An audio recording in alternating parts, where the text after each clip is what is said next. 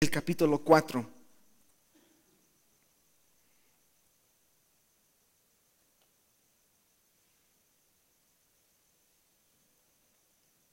La semana pasada, aquí en nuestro estudio a través de Segundo de Samuel, terminamos en el capítulo 3 y sabemos ahorita que en, en el nación de Israel hay una división. El nación de Israel está dividido. David, el rey escogido por Dios, él está reinando en Judá desde la ciudad de Hebrón.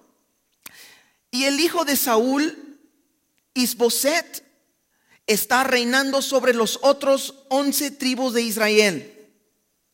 La semana pasada miramos que el general de Isboset, este hombre Abner, se ofendió.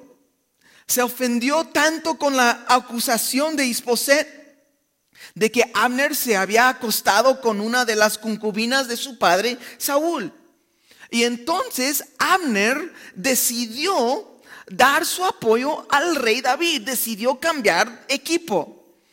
Y Abner estaba moviendo todo, estaba acomodando todo para que David puede ser rey de todo Israel.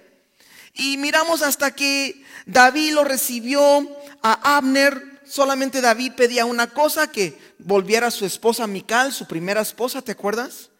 Y miramos que se juntaron, hablaron y todo bien. Pero Joab, el general de David, era el sobrino de David, no lo podría creer que David estaba haciendo paz con Abner. Y a la vez, Joab tenía un coraje, tenía un odio en contra de Abner, porque Abner mató a su hermano en una batalla. Entonces, eh, si no has estado aquí con nosotros, escucha los estudios anteriores, puedes entender mejor, con claridad. Pero ahorita estamos mirando algo como muy, mucho política eh, saliendo a través de nuestro estudio y, están posicionándose en poder y todas estas cosas, es mucho político. entonces, cuando Joab mató a Abner, lo mató, ¿te acuerdas? Sin el permiso del rey David. Y fue algo bien difícil. Y casi lo que Joab hizo, casi arruinó David en el proceso. Porque todo Israel fácilmente podrían haber pensado que el rey David tenía algo que ver con la muerte de Abner y, hubiera causado un problemón enorme. So, más o menos es donde estamos comenzando el día de hoy. En el capítulo 4 nos dice así la Biblia, comenzando en el verso 1, luego que oyó el hijo de Saúl que Abner había sido muerto en Hebrón, las manos se le debilitaron y fue atemorizado todo Israel. Entonces, aquí en el verso 1 nos pinta un foto muy triste para Isposet y el resto de Israel. Cuando Isboset enteró que Abner había muerto, nos dice aquí que sus manos debilitaron. O sea, cuando Abner recibió la noticia, o perdón, cuando Isboset recibió la noticia que Abner había muerto, Isboset se perdió esperanza. Estaba desanimado. ¿Por qué? Porque Abner era su gran general y ahora está muerto. Y en realidad Abner, o perdón, en realidad Isboset era un rey puesto por un poderoso militar. ¿Y quién fue ese poderoso militar? Fue Abner. Abner lo puso como rey y ahora Abner está muerto. Perdón. Y Isboset, el rey de Israel, no sabe qué hacer. La muerte de Abner era muy difícil y ahora había mucho incertidumbre. Y veo a Isposet aquí. Y como los acaba de mencionar, se, está pintando la situación muy oscuro para él. Pero por nosotros, y en este contexto, por el rey David, nos miramos una y otra vez las, las, cosas para el rey David muchas veces se pintaba muy mal, pero muy mal. Pero Dios ha guardado a David de todas sus tribulaciones. En Salmo 34, 19 dice, muchas son las aflicciones del justo, pero de todas ellas lo librará Jehová. Muchas son las aflicciones del justo, pero de todas ellas lo librará Jehová. Aquí, una vez más, Isboset recibe la noticia, Abner está muerto, Isboset ahora está asustado. Isboset ahora ya no sabe qué hacer. Su gran general está muerto y él y todo Israel no saben qué hacer. Están asustados, no tienen esperanza. Las manos se le debilitaron, no se sienten sin fuerza. Y fíjate lo que pasa en el verso 2. Dice, el hijo de Saúl tenía dos hombres, capitanes de bandas de mediadores. El nombre de uno era Baná y el del otro Recab, hijos de Rimón Ber, Berotita, de los hijos de Benjamín, porque Berot era también contado con Benjamín. Pues los beoritas habían huido a Gitam y moran allí como forasteros hasta hoy. Y Jonatán, hijo de Saúl, tenía un hijo lisiado de los pies. Y este tenía cinco años de edad cuando llegó de Jezreel la noticia de la muerte de Saúl y de Jonatán y su nodriza le tomó y huyó y mientras iba huyendo apresuradamente se le cayó el niño y quedó cojo. Su nombre era Mefiboset. Ahora, verso 5. Los hijos pues de Rimón, Beorrita, Recab y Baná fueron y entraron en el mayor calor del día en casa de Isboset el cual estaba durmiendo la siesta en su cámara. Y he aquí, la portera de la casa había estado limpiando trigo, pero se durmió. Y fue así como Recab y Baná, su hermano, se introdujeron en la casa. Y cuando entraron en la casa, Isboset dormía sobre su lecho en su cámara y lo hirieron y lo mataron y le cortaron la cabeza y habiéndola tomado, caminaron toda la noche por el camino del Araba y trajeron la cabeza de Isboset a David en Hebrón y dijeron al rey, he aquí la cabeza de Isboset, hijo de Saúl tu enemigo, que procuraba matarte. Y Jehová ha vengado hoy a mi señor el rey de Saúl y de su linaje. Entonces, primero quiero tocar el verso 4, como que está puesto ahí, como qué ondas, ¿no? Están hablando de dos hombres, capitanes del ejército de parte de Isboset, y de repente en el verso 4 habla de un joven, un hombre que se llama Mefiboset. Y aquí en, el verso 4 somos introducidos a este Mefiboset. ¿Quién era él? Nos dice aquí que él era hijo de Jonatán. Entonces él era el nieto del rey Saúl. Y Jonatán, sabemos, era el amigo fiel de David. Cuando enteraron que Saúl y Jonatán habían muerto en la batalla con los filisteos, su nodriza de Mefiboset lo tomó y quiso escapar por medio que iban a matar a Mefiboset. Y este Mefiboset, cuando él se, se lastimó por medio de este accidente, solo tenía, nos dice, cinco años de edad. Y en el proceso de, de tratar de escapar, un accidente, ¿no? Nos dice aquí que, no nos dice exactamente qué es lo que pasó, pero mm, se cayó y algo pasó a Mefiboset. No sé si cayó sobre su espalda, sobre su pie se quebró y no sanó bien, no sanó correctamente. No sabemos, pero sabemos que no fue un rasponcito así sencillo. Fue algo muy grave. Y este hombre Mefiboset, en unos capítulos más, en el capítulo 9, vamos a volver a ver este hombre Mefiboset y es algo muy hermoso. Tal vez han escuchado esta historia de Mefiboset, pero es, un, es una historia muy bonito, pero no lo vamos a hablar el día de hoy. Van a esperar, esperar hasta el capítulo 9, ¿ok? Pero bueno, volvemos ahora a estos dos hombres. Estos dos hombres hermanos, Baná y Recab, que también nos dice aquí que eran capitanes en el ejército de Isposet. Estos dos hombres eran unos hombres malvados.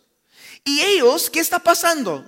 Ellos vieron que la ventaja, estaba cambiando hacia David, hacia el favor de David. ellos están viendo, están viendo que Abner murió están viendo que Isboset anda con miedo. Están viendo que todo Israel andan preocupados porque Abner, el gran general, está muerto. Y estos dos hombres quieren ventajarse. ¿Sí? Es lo que está pasando. Estos dos hombres quieren aprovechar este momento. ¿Y qué es lo que hacen aquí? Nos dice que ellos decidieron matar a Isboset en su propia casa. Mientras que Isboset estaba dormido. Eran unos cobardes, ¿no? Si vas a matar a alguien, pues órale, hazlo así, frente a frente, vamos a darle. No, pero lo hacen cuando está dormido. ¿Por qué lo hacían cuando estaba dormido? Porque no tenían valores ni principios, solo estaban buscando lo que ellos podrían ganar. Estaban buscando la ventaja. Y ellos estaban pensando que David iba a ser o iba a estar ah, muy contento. Y hasta nos dice aquí que cortaron la cabeza de Isboset y se fueron y corriendo hacia David llevaron a David como un trofeo la cabeza de Isboset, quien era el rey de Saúl, el hijo de rey Saúl, perdón. Y David conocía a Isposet, crecieron juntos, sabían exactamente quién era el otro y uno. Y David era su cuñado, o más bien es su cuñado. Y aquí, ¿qué es lo que sucede? Llevan la cabeza de este eh, a David y en el verso 8 damos cuenta aquí que ellos disfrazaron su maldad como mensajeros de Dios.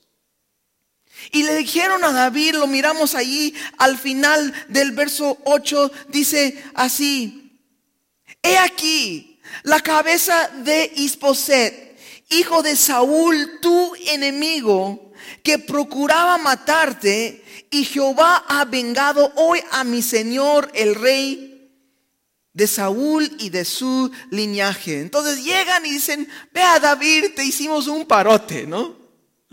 Y aquí está nuestro trofeo, la evidencia. Y estos hombres obviamente, ¿qué estaban esperando? Estaban esperando una recompensa. Ellos estaban pensando, David nos va a recompensar, David nos va a dar un lugar chido en su ejército. Y ellos estaban buscando ventajarse con esto, ¿no? Ellos dijeron, tenemos el plan, David va a estar bien contento con nosotros y David nos va a recompensar por haber matado a Isboset. Y también lo vamos a pintar así algo religioso, religioso, nuestra maldad. ¿Cómo lo vamos a hacer? Dios te ha entregado a tu enemigo, ¿no?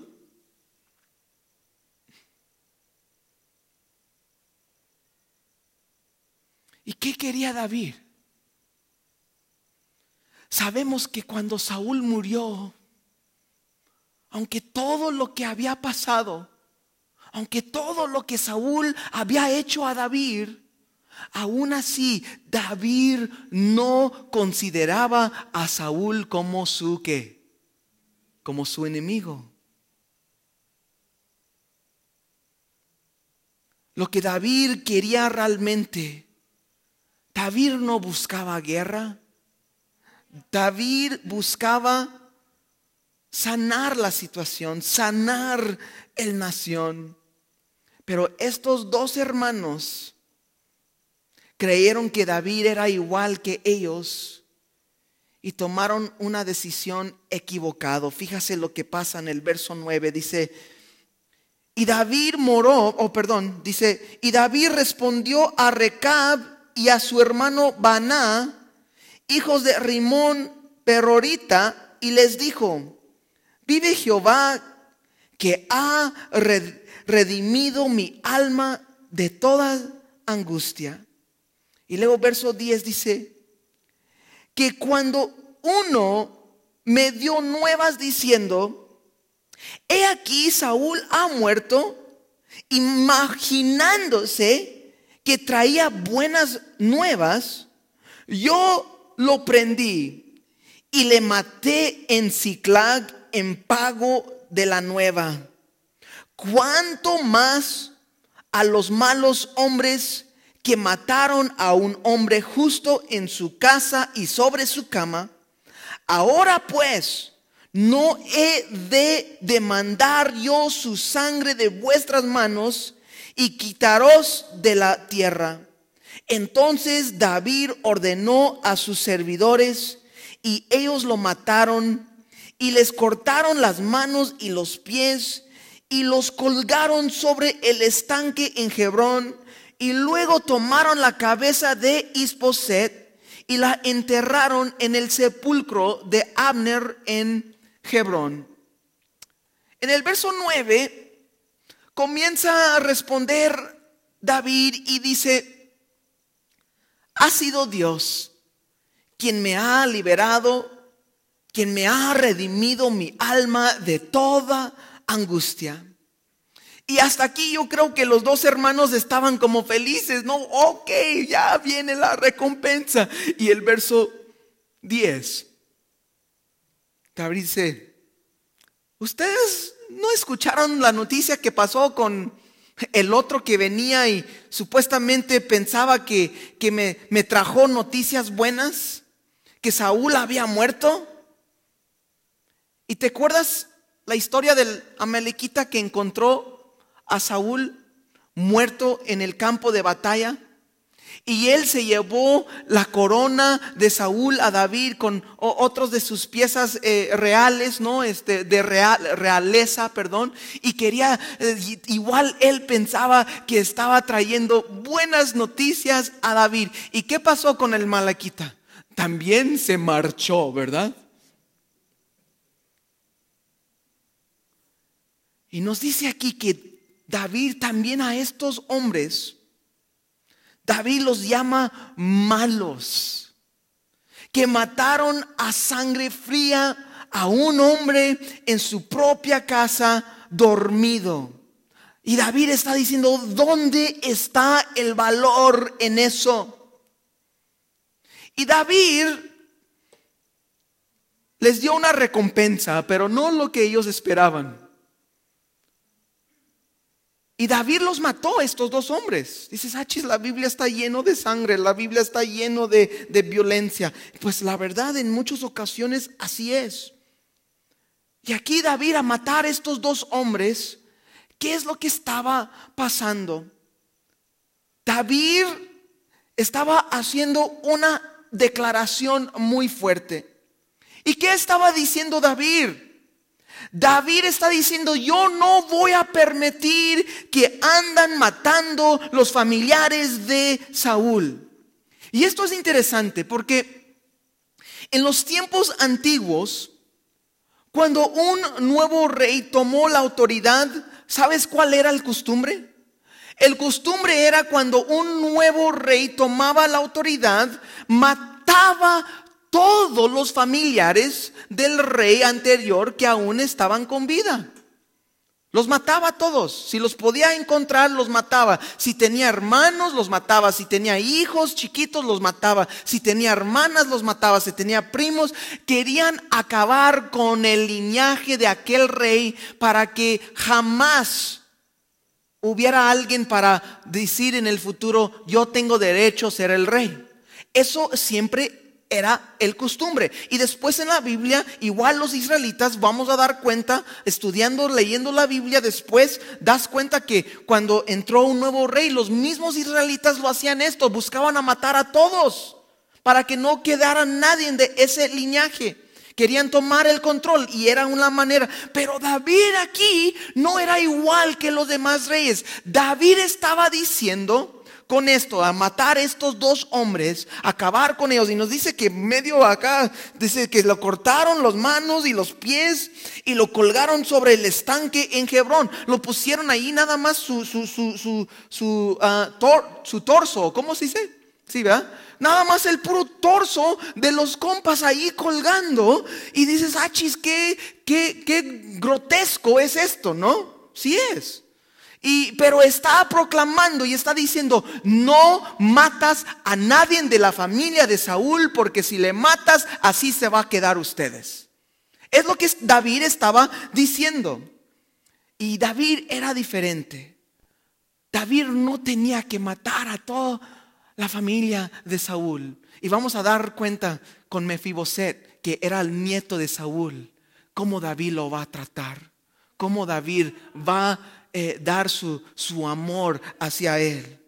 Porque David era diferente. Porque David confiaba en Dios.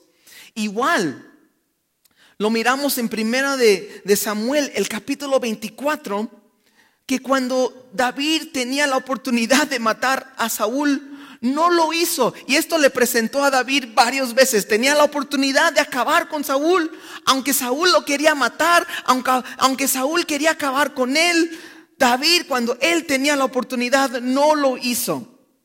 Y en uno de esos momentos, en 1 Samuel capítulo 24, versos 20 a 22, nomás para recordar, también David hizo una promesa a Saúl. Nos dice así, palabras de Saúl en el verso 20 de 1 Samuel 24 dice, y ahora, como yo entiendo que tú has de reinar, David tenía la oportunidad de acabar con Saúl y le dijo, por favor Saúl, yo no te he hecho nada.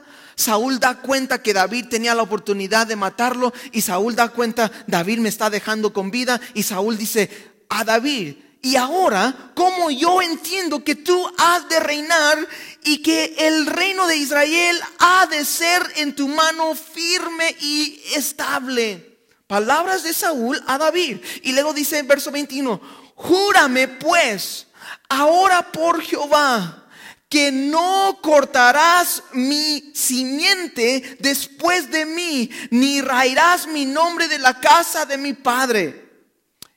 Verso 22 dice, entonces David juró a Saúl y se fue Saúl a su casa y David y sus hombres se subieron a la fortaleza. Entonces David, aunque Saúl no guardó su palabra, aunque Saúl dijo que ya no iba a buscar a, a, tratar de matar a David y que Saúl volvió y regresó uno y otra vez y que quería acabar con David, David era un hombre que guardaba su palabra.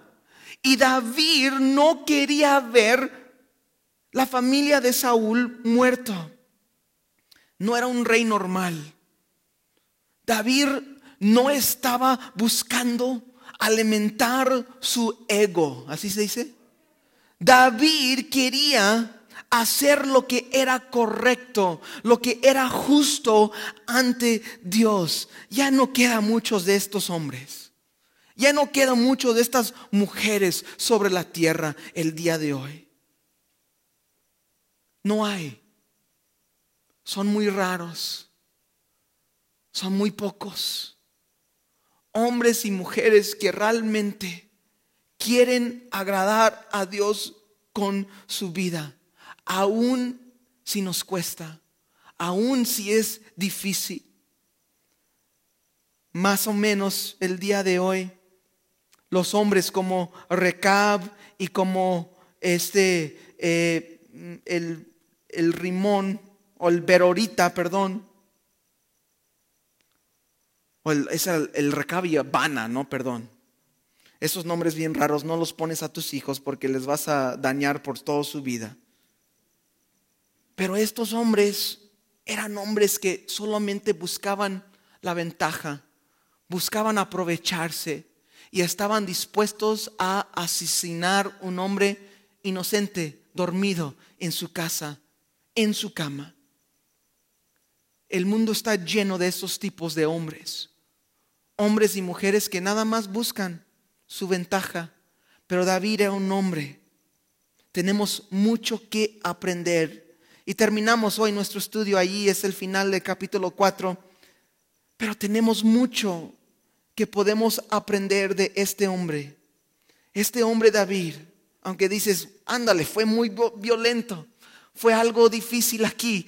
David nada más se, los mató y se mochó sus pies y sus manos y, deja nada más el, el, torso de estos hombres, pero lo tenía que hacer de esta manera para proclamar, para poner, imponer miedo en todo Israel. No toquen los de Saúl, porque sin duda alguno vía otros que estaban pensando igual que estos dos hombres que mataron Isboset. Vi a otros pensando, voy a agarrar, voy a llevar el primo de Saúl a David. Voy a llevar su cabeza de, de, eh, de uno de los nietos de David, o de Saúl a David, perdón. Entonces, esto, David tenía que dejar esto muy claro. Espero que me entienden lo que está pasando aquí lo tuvo que hacer de una manera bien claro para decir, no te metes con Saúl. Mi deseo no es acabar con él y con su linaje. No es mi deseo. Mi deseo es tener paz. Y después, después, estas decisiones de David va a abrir el corazón del pueblo de Israel, porque ahorita está dividido el reino. David nada más está en el sur, reinando sobre un solo tribu, el tribu de Judá, y Isboset estaba reinando sobre 11 tribus más en el norte de Israel. Ahora, cuando los demás de Israel cuando los demás de los líderes de Israel escuchan cómo David reaccionó y cómo David trajo un juicio rápido y, así sin, sin pensarle y darle públicamente que él no estaba de acuerdo de lo que hicieron a Isboset, ¿sabes lo que pasó con, con lo demás de Israel? Como que sus corazones vuelven a David, porque vean a David como un hombre justo. Y David así, de esta manera, está ganando el corazón del pueblo. Y David no tiene que conquistarlos con la arma, sino que los conquista con su amor para con ellos. Y no es igual el Señor Jesucristo con nosotros. El Señor Jesucristo no te tiene que conquistar con la arma, ¿verdad? El Señor Jesucristo nos conquista a cada uno de nosotros con su amor para con nosotros. Y nos mostró su amor en la cruz de Calvario. Y David, una imagen, una foto de nuestro Señor Jesucristo. David dijo, yo no voy a tomar el reino por la fuerza sino que David estaba esperando, confiando en Dios. Y David tomando decisiones sabios iba a ganar el corazón del pueblo. So vamos a ver el siguiente semana que viene que David va a ser proclamado rey en todo Israel. Y va a comenzar David a reinar en Israel como Dios la había prometido. ¿Sí?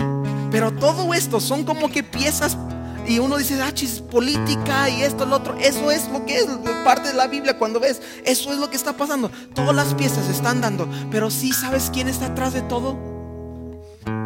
Hay uno en el trono. Y su nombre es Jesucristo.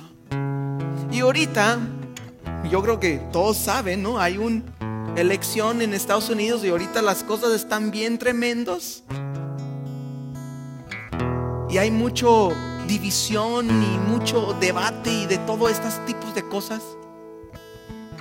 Pero aunque gana Trump o que gana Biden, es lo mismo aquí en México hace unos años cuando estaban con los, eh, eh, los, los, letreros grandes que decían eh, Morena, Esperanza de México. Es una mentira. López Obrador, Esperanza de México. No, ¿cómo puede ser? Igual en Estados Unidos, Trump, esperanza de Estados Unidos, o Biden, esperanza, es basura. ¿Sabes quién es la esperanza? Su nombre es Jesucristo. Y sabes, sabes, claro, como cristianos debemos involucrarnos y debemos ver este, los candidatos eh, el cual está más conforme a la palabra de Dios. Tenemos que hacer eso. Por ejemplo, en cuestión de Estados Unidos, Biden está en contra, o perdón, el Trump está en contra del aborto, es pro vida. El Biden dice, está bien para matar niños en el vientre de su madre. Es lo que Biden dice, es lo que... Entonces aquí mucha gente dice, no, ¿cómo puedes? Pues como cristiano, no puedes votar por alguien que dice que esté bien para matar a un bebé en, en, el vientre de su madre. No puedes votar por alguien que dice eso, que está bien. Asesinar a gente inocente, los más inocentes, un bebé en, en, en el vientre de su madre. Y las mujeres, muchos dicen, es mi cuerpo, puedo hacer lo que quiero. No es tu cuerpo, porque si fuera tu cuerpo, tú morirás y no el bebé hay un cuerpo adentro de tu cuerpo. Y también tú, en un momento, también estabas tú en el cuerpo de tu madre, ¿no es así? A cada uno de nosotros. Y gracias a Dios, pues tú estás aquí y tú has tenido la oportunidad de vivir. Pero esos bebés que tanto han matado, Millones de bebés han matado en Estados Unidos y nadie le gusta hablar de esto, pero más o menos ahorita llevan como 50 millones de bebés abortados en el Estados Unidos. Es sangre sobre esa nación también. Es sangre inocente. Y no solamente en Estados Unidos, muchos países en Europa, igual aquí en México, lo están haciendo. Y es mal, es asesinar una vida inocente. Entonces, mi punto es, tenemos que votar por las personas que, creen eh, más de acuerdo con la Biblia, más de acuerdo. No hay ningún candidato perfecto, no hay ninguno. Pero al final de todo, quien gana, quien gane, Cristo está en el trono. Y quien gane, quien gane, vamos a confiar en Dios. Y es Él es nuestra esperanza. Él es. So, hermanos, la semana que viene David es proclamado como rey. Eh, ya eh, va a ser algo, es hermoso, ¿no? De ver la promesa de Dios llegar a cumplir en la vida de David. Era un proceso largo, era un proceso de muchos años y también en nuestras vidas. A veces así andamos con esos momentos, pero como te comenté hace ratito a comenzar en Salmo 34, 19, con esto cerramos, dice, muchas son las aflicciones del justo pero de todos ellas lo librará Jehová. Amén. ¿Se pueden poner de pie, por favor? Vamos a orar.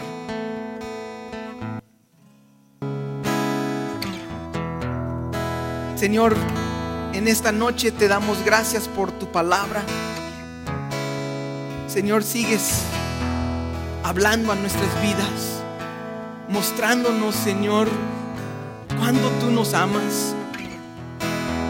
Señor, tú no quieres conquistarnos con una espada a la fuerza, sino que, Señor, es tu amor que conquista nuestros corazones. Y veamos a David, este rey sabio, este rey que dice tu palabra que estaba conforme al corazón de Dios. Hay mucho que nosotros podemos aprender de él. Señor, te pedimos que, que como nación, como Estado, te pedimos también por nuestros gobernantes. Te pedimos, Señor, por los oficiales que han sido escogidos, Señor, por nuestros propios votos. Señor, pedimos que reina justicia en Durango. Te pedimos, Señor, que reina tu amor y que haya libertad en este país. Te pedimos por tu misericordia, Señor. Te pedimos, Padre, que, que bendices a Durango. Señor, también te pedimos que, que guardes a nuestra iglesia, a nuestras familias. Señor, te amamos. Y Señor, por favor, ayúdanos a vivir nuestras vidas por ti. Señor, no tener miedo, no dejar que, que el temor nos conquista, sino, Señor, queremos confiar en ti, queremos descansar en ti, queremos experimentar tu paz que sobrepasa todo entendimiento. Señor, gracias por este tiempo, esta noche. Te adoramos, Señor, y te pedimos todo esto en el nombre de Jesús. Amén.